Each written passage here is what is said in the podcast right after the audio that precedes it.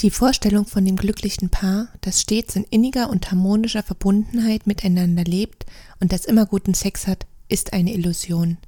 Denn wie jede Beziehung an sich ist auch das Miteinander auf körperlicher Ebene ein Entwicklungsweg, der von Plateauphasen und Durststrecken geprägt ist, auf dem sich Dinge verändern und der vor allem sehr individuell ist.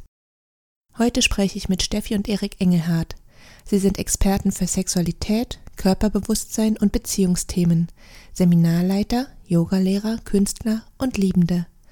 Seit Jahren unterstützen sie Paare in der Liebe, beim Sex und in der Beziehung mehr Intensität, mehr genährt sein und mehr Verbundenheit zu erfahren. Freu dich auf ein Interview, in dem sie auf sehr offene, authentische und tiefgehende Weise von ihren ganz persönlichen Erfahrungen berichten. Und vielleicht ziehst du dir ja die eine oder andere Inspiration für deine Partnerschaft heraus.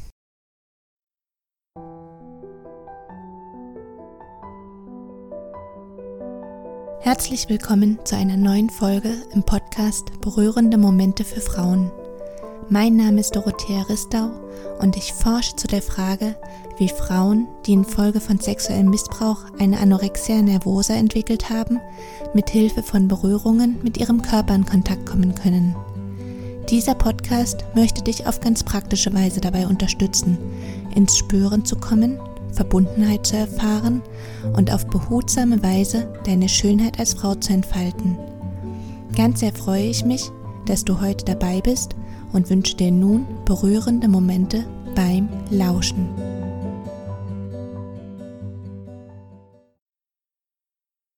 Ja, liebe Steffi und lieber Erik, auch euch begrüße ich ganz, ganz herzlich bei mir am Podcast. Ich freue mich sehr, dass wir uns heute in diesem Format mal treffen. Wir kennen uns ja schon eine ganze Weile und haben schon eine ganze Weile hier in Dresden miteinander zu tun. Und ja, ich freue mich, dass wir hier heute einander begegnen. Herzlich willkommen an euch. Hallo, Dorothea. Hallo. Hallo. Und ich würde sagen, wir steigen gleich ein. Ihr habt im Vorgespräch ja schon ganz viele spannende Dinge erzählt. Und ja, eine Sache, die ihr berichtet habt, war, dass wie bei den allermeisten Paaren auch euer Miteinander auf körperlicher Ebene ein Entwicklungsweg war und ist. Könnt ihr zwei bis drei wichtige Phasen auf diesem Weg benennen und kurz umreißen? Ja, ich fange mal an. Also die Phase, die ich als besonders wertvoll für unsere Beziehung empfinde und empfunden habe, war erstmal ein sehr leidenschaftliches Kennenlernen.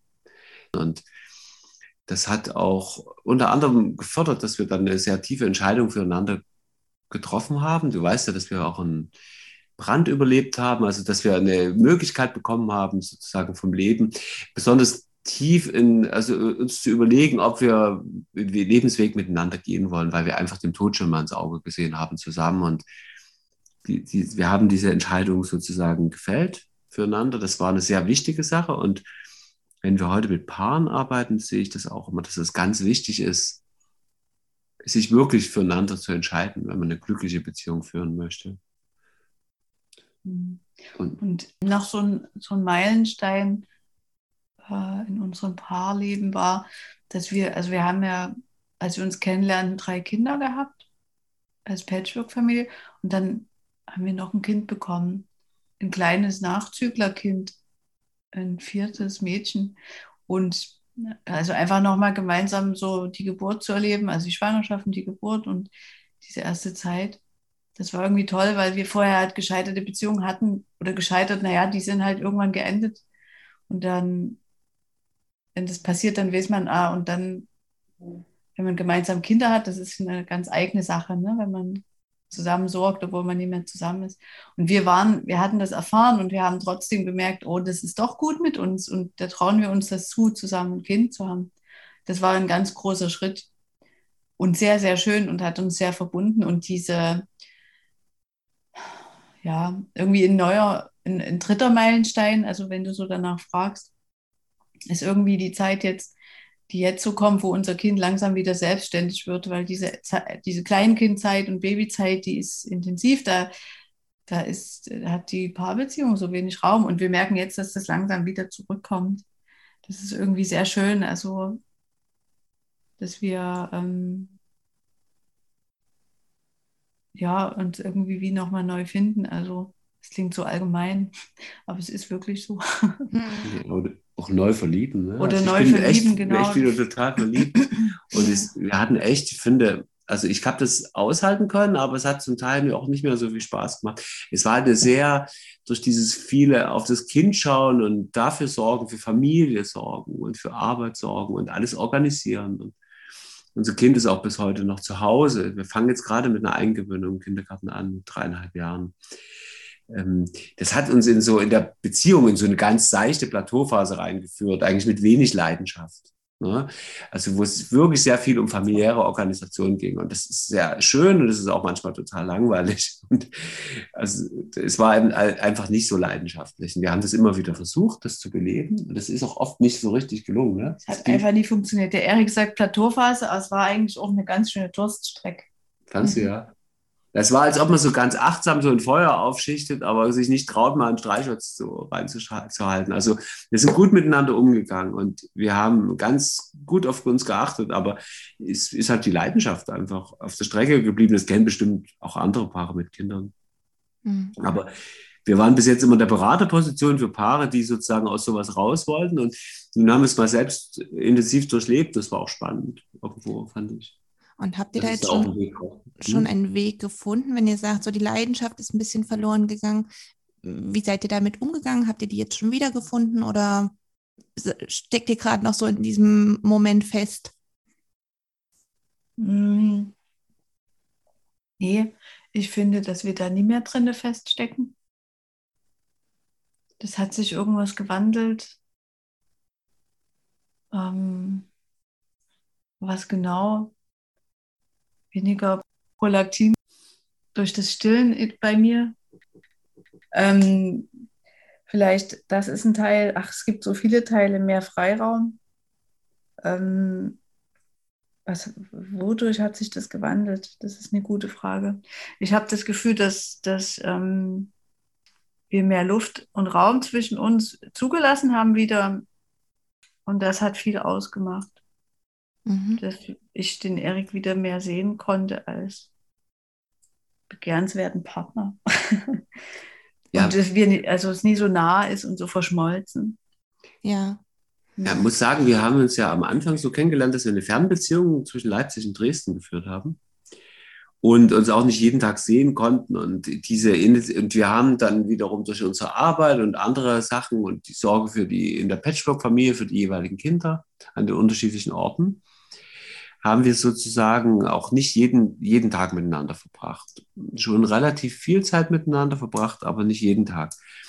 Und in dieser Kinderzeit jetzt und auch in der Zeit, wo jetzt äh, die, diese Einschränkung aufgrund der ähm, Corona-Maßnahmen sozusagen auch das Familienleben beeinflusst haben, ist, sind wir sozusagen gezwungenermaßen irgendwie auch sehr dicht miteinander gewesen und dann ist das dann wie irgendwie, wie, auch wie so ein Einheitsbrei, wo man dann schon weiß, wie man funktioniert und den Blick auf den anderen irgendwie ähm, verliert. Ne? Das, also so, und dass man sozusagen wie so eine, so eine Einheit agiert, aber nicht mehr so in Spannungsbogen zwischen den ähm, Partnern vorhanden ist. Und das ist, hat sich jetzt wieder geändert. Das haben wir, wir sozusagen äh, bewusst geändert, weil es einfach nicht mehr schön war. Es hat keinen Spaß mehr gemacht.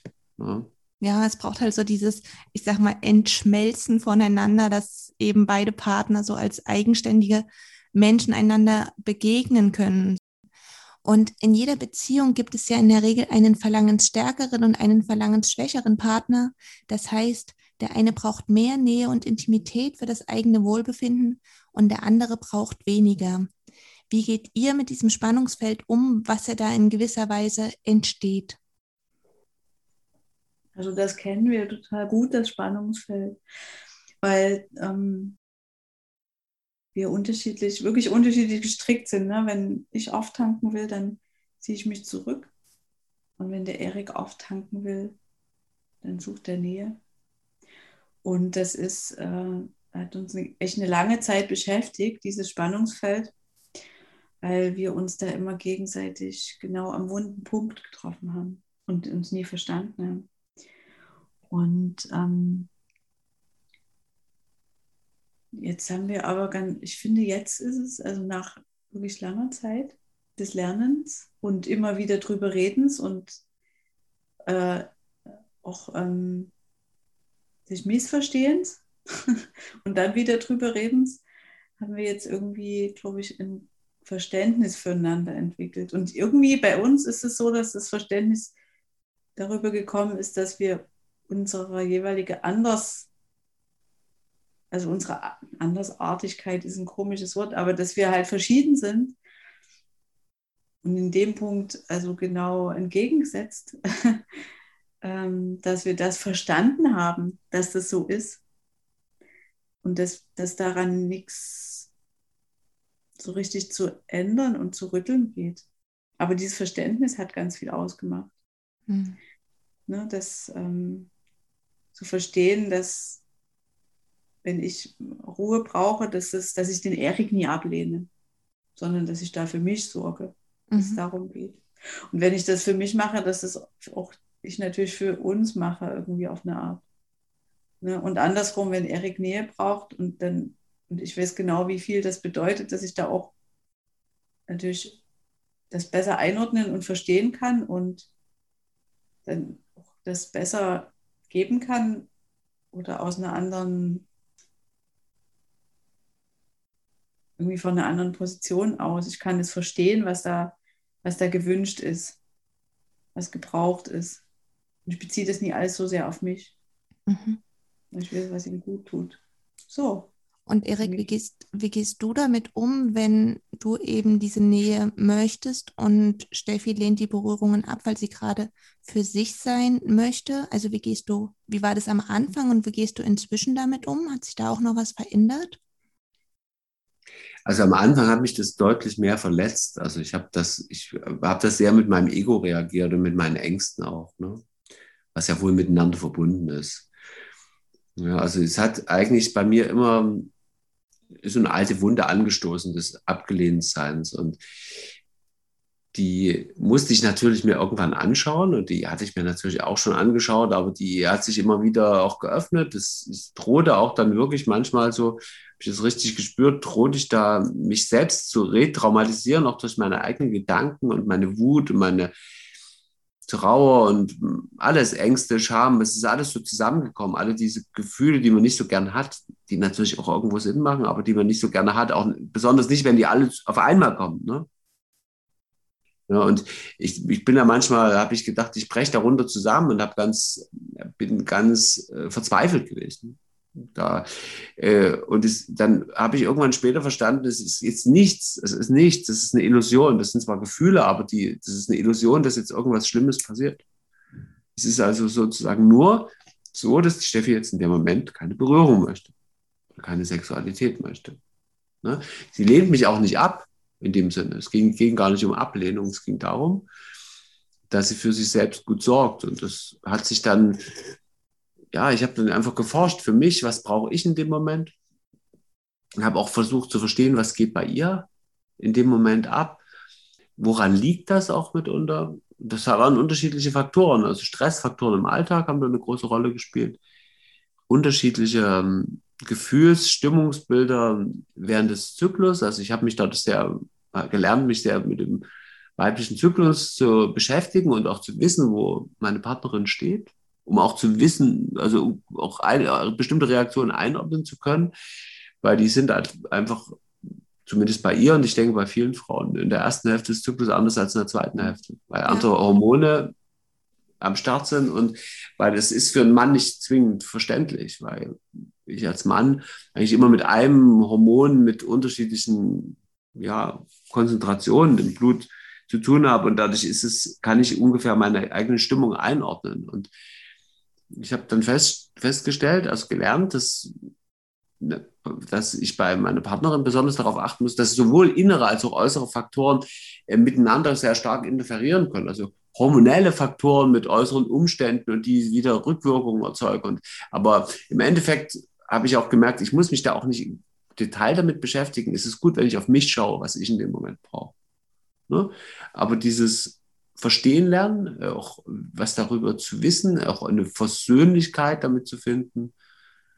Eine, ja, das, das hat mir viel geholfen. Und heute sprechen wir eigentlich das aus, was uns bewegt, was wir fühlen. Und wenn uns es gelingt, das nicht zu bewerten, also das, was der andere sagt und auch keine Urteile gegen sich selbst zu fällen, weil man so, so ist. Ne? Das, ich habe ja dann, mein Problem war ja häufig, ich habe ein Urteil gegen mich selbst gefällt. Ich habe dann, wenn ich abgelehnt wurde, gedacht, ich bin so und so und ich, ich, ich kann mit mir selbst, ich bin nicht gut für sie oder, also es ist ja noch viel schlimmer, wenn man selbst urteilt, wenn man jetzt denkt, okay, der Partner spinnt jetzt, das ist ja schon, fühlt sich auch nicht gut an, aber wenn man dann über sich selbst noch so schlecht denkt, das ist ja noch viel schwieriger, dann eine Lösung zu finden. Heute kann das, können diese Gefühle recht authentisch und lebendig durch uns durchfließen, häufig. Und wenn wir merken, dass wir in irgendwelche, ja, in irgendwelche Emotionen verfallen, wo wir den anderen jetzt unter Druck setzen, damit wir so, dann erinnern wir uns auch daran ne, und grenzen uns ab. Und das hilft auch. Ne? Das kann man lernen. Ja, ich finde es total schön, dass du das mit den Gefühlen auch so explizit ansprichst, weil wenn wir so von so starken Gefühlen überflutet werden, dann ist es ja in der Regel was Altes. Und gerade auch Frauen mit Missbrauchserfahrung, die kennen es ja in der Sexualität, dass dann irgendwie diese Blockade da ist, diese Ängste, diese Verzweiflung, diese Wut oder Trauer oder was auch immer. Und ja, schön, dass ihr da so für euch einen Weg gefunden habt. Und ja, ich begegne trotzdem auch immer wieder Frauen, denen es aufgrund ihrer Missbrauchserfahrungen sehr schwer fällt, Intimität und letztendlich auch eine Vereinigung überhaupt zuzulassen, weil eben die Gefühle so stark sind. Und leider hängt ja in vielen Köpfen fest, dass Sex irgendwie zu einer Partnerschaft dazugehört und das baut ja noch mehr Druck auf. Und so finde ich das auch sehr ermutigend, dass ihr eine Vereinigungspause hattet in eurer Beziehung. Der Grund war jetzt natürlich ein anderer, aber ihr hattet halt auch eine Pause, in der ihr nicht miteinander geschlafen habt. Was habt ihr denn in dieser Zeit auf körperlicher Ebene für neue Entdeckungen miteinander gemacht? Mhm. Ich habe gemerkt, dass dieses Miteinander schlafen uns sehr uns gegenseitig versichert hat. Also ich habe Erik äh, mein, damit mein, sehr meine Liebe versichert, irgendwie auf eine Art. Und als wir da pausiert haben, haben wir das auf ganz viele andere Arten gezeigt. Also im Alltag so. Das ist plötzlich viel mehr geworden. Das war vorher, nee, das war irgendwie nur beim Liebe machen oder fast nur. Und dann plötzlich war, war das permanent irgendwie, dass wir uns angeguckt haben oder uns berührt haben, in den Arm genommen haben und uns einfach gezeigt haben, nee, also ich meine ich mein dich und äh, ich will dich. Das, das war total gut. Also da habe ich auch gemerkt, ähm, welche Bedeutung das hat, miteinander zu schlafen irgendwie. Und da wir das nie gemacht haben, habe ich natürlich auch gemerkt, dass es tausenderlei andere Möglichkeiten gibt, sich dieses Gefühl zu schenken, dass man sich zueinander bekennt und sich will und sich meint. Mhm. Ja, und ich habe auch für mich erfahren, also ich finde, das war das auch ein total interessantes äh, Experiment. Ich bin froh, dass ich mich darauf einlassen konnte. Ich hätte nicht gedacht, dass es so gut wird, weil ich immer, derjenige war, der total auf dieses Vereinigen und nach Hause kommen und miteinander verbunden sein gesetzt hat. Nicht unbedingt darauf, dass immer sexuelle Erregung eine Rolle spielen muss, aber dass wir miteinander verbunden sind. Ne? Diese Verbundenheit herzustellen. Und wenn Erregung da sein will, dass sie dann darauf sich entfalten kann, auf diesem Fundament. Und jetzt war plötzlich dieses Fundament, was ich vermutete, dass das das Fundament ist ne, war plötzlich weg. Und ich, wir hatten so viele Workshops und Sachen äh, gegeben, mit Beratungen gemacht, wo ich immer gesagt habe, das große Fundament ist für ein Paar in der Liebe, in der körperlichen Liebe, natürlich die sexuelle Vereinigung und achtet darauf, dass, die, dass ihr die schön gestaltet, dass ihr euch häufig vereinigt, dass ihr euch eure Gegenwart versichert und dass ihr das dem Partner auch zeigt, indem er den sozusagen euch bereit für den macht und dem euch hingebt und schenkt. Und ich würde das auch immer noch so sagen. Aber in, der, in dieser Zeit hatten sich natürlich die Regeln verändert, weil wir ein, ein Experiment gemacht haben ohne Vereinigung. Und das über Wochen, über Monate. Ne? Es waren, glaube ich, zweieinhalb Monate oder so. Ne?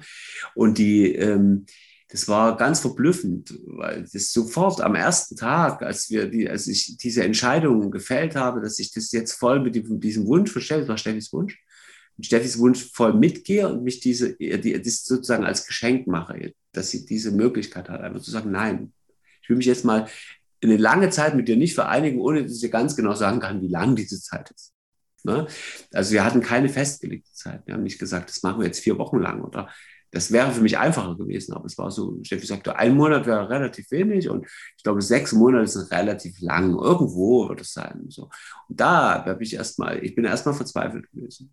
Und dann habe ich gemerkt, als, wir dann, als es dann losging, dass Steffi mir dann schon am ersten Tag begann, sich irgendwas zu verändern zwischen uns in unserem Gefüge. Und da habe ich mal verstanden, was platonische Beziehungen zum Beispiel miteinander meinen. Ne? Ich muss damit aber, jetzt aber sagen, also wir sind nicht platonisch gewesen derzeit, das nicht nur durch sanfte Berührung und in Arm, in Arm nehmen, sondern wir sind auch sexuell miteinander gewesen, aber wir haben uns nicht vereinigt.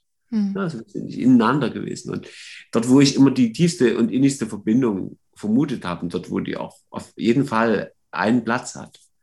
Wir haben uns das auf alle anderen Arten gezeigt und es war irgendwie wieder wie Teenager, die gerade die Liebe und die, die körperliche Begegnung entdecken und noch nicht miteinander schlafen, alles ausprobieren, aber sich nicht vereinigen. Und es hat, hat vielmehr so ganz viele kleine Spielarten angestoßen.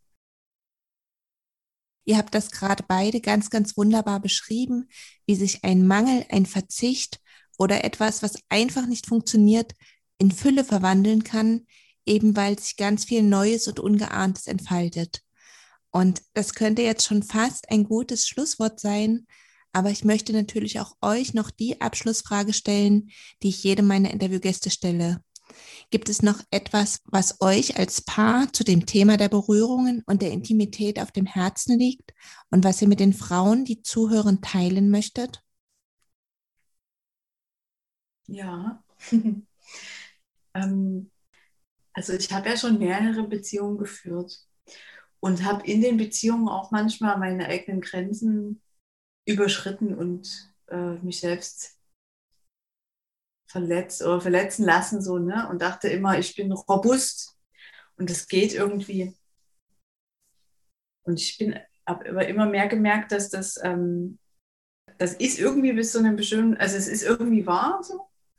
Und irgendwie auch nee.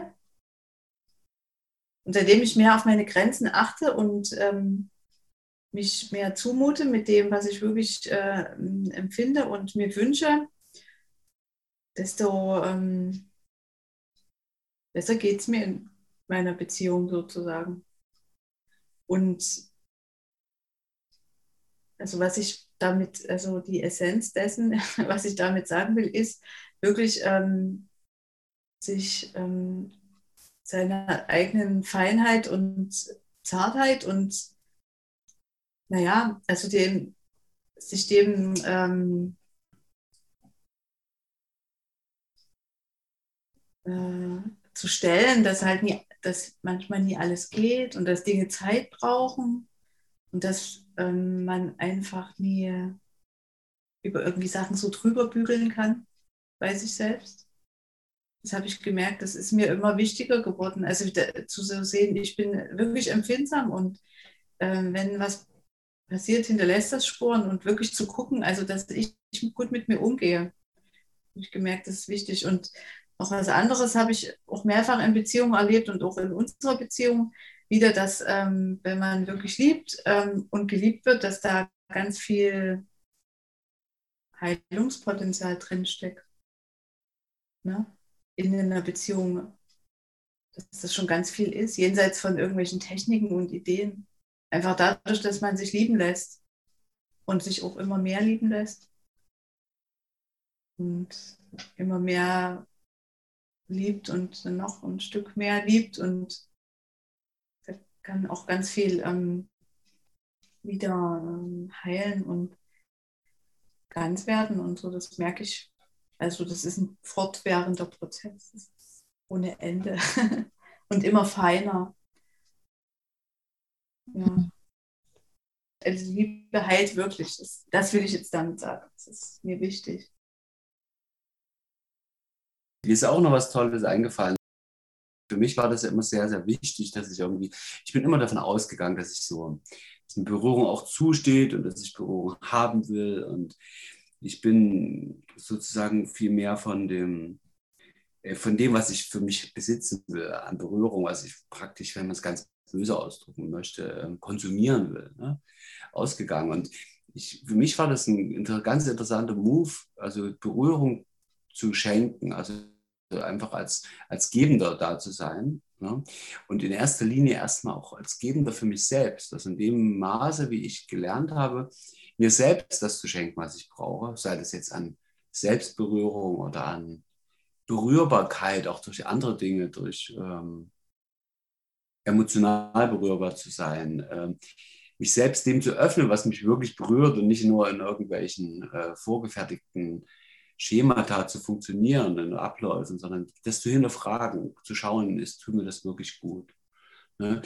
Ging es mir natürlich auch viel besser. Also es ist ein großes Selbstliebepotenzial in jedem Menschen, ist mir da aufgefallen. Und wenn ich dieses Selbstliebepotenzial äh, versuche zu leben und zu eröffnen und zu erweitern, dann bin ich auch nicht mehr so ähm, dürstend nach Berührung, sondern dann habe ich eine viel, ich würde sagen, eine viel souveränere ähm, Haltung dazu. Und das macht mich natürlich auch attraktiv. Und es macht, ist es für mich schön, ähm, entspannt zu sein damit und nicht zu sagen, ich fordere Berührung ein oder ich muss jetzt Berührung haben oder ohne Berührung geht es mir jetzt schlecht oder so, sondern ich kann damit natürlich, wenn ich mir selbst das schenke, was ich brauche, ganz entspannt auch mit meiner Partnerin oder auch mit anderen Menschen, denen ich Berührung schenke oder von denen ich Berührung empfange, äh, sein, um einfach das ähm, zu erleben und zu empfangen und zu geben, was dieser Moment jetzt an Berührung bereithält. Ja. Ja, das sind doch schöne Worte zum Schluss und ich hoffe, dass du, die du jetzt zugehört hast, dir ganz, ganz viel rausnehmen konntest, ganz viel an Inspiration und an Ideen mitnehmen konntest für vielleicht deine Beziehung. Und liebe Steffi und lieber Erik, an euch ein ganz, ganz großes Dankeschön, dass ihr jetzt wirklich so offen berichtet habt von, also über so ein intimes Thema, dass ihr da wirklich ganz viel geteilt habt. Danke an euch beide. Danke, Dorothea. Ja, danke.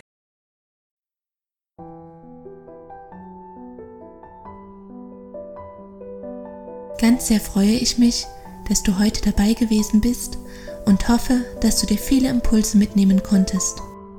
Weitere Informationen zu meiner Arbeit sowie zu dem Forschungsprojekt findest du auf wege aus der Essstörung.de. Wenn auch du die Forschungsarbeiten in diesem wichtigen Feld unterstützen möchtest, so kannst du das gerne über ein Spendenabo tun. In jedem Fall bist du eingeladen, zur nächsten Folge wieder dabei zu sein. Bis dahin wünsche ich dir viele berührende Momente in deinem Alltag.